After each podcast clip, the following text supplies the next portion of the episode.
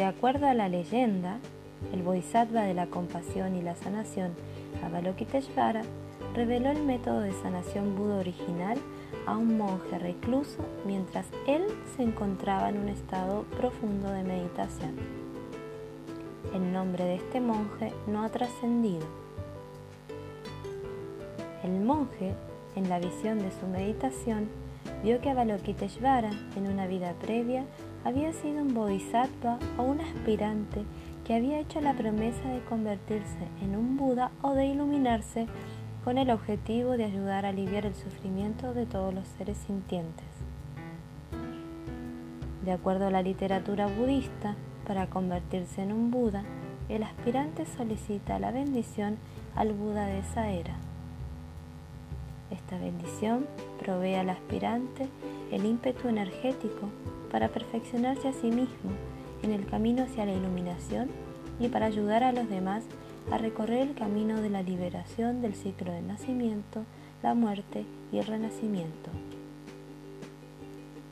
Cuando Avalokiteshvara le pidió la bendición al Buda, el Buda, al ver con su infinita sabiduría que este bodhisattva traería la sanación para muchos a través de su gran compasión, le brindó una meditación hecha a la medida de su propia personalidad e intelecto.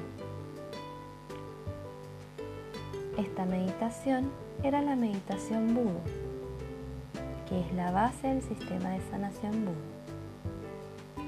Luego de haber alcanzado su objetivo, Avalokiteshvara comenzó a cumplir su promesa, ayudando a los demás en el camino hacia la iluminación.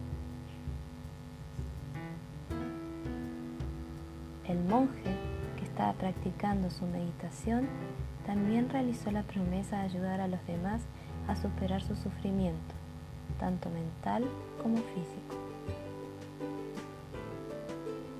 Los integrantes de este linaje de monjes y maestros creen que a Avalokiteshvara se le apareció el monje en la visión para ayudarlo a alcanzar su objetivo y le dio instrucciones que lo guiaron en la meditación Buda.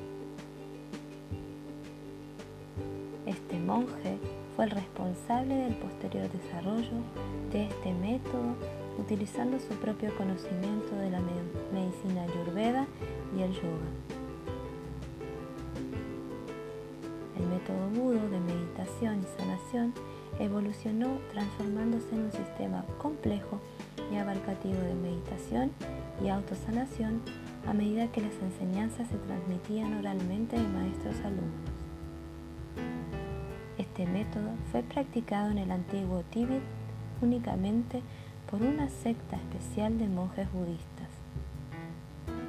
El objetivo principal del método era desarrollar la mente con la iluminación como único objetivo final. Los ejercicios y los aspectos de autosanación eran secundarios pero significantes. La función principal de los ejercicios físicos era mantener el cuerpo en buenas condiciones para poder meditar durante largos periodos sin fatigarse. Los ejercicios de meditación y las técnicas de respiración activan los chakras y los nadis.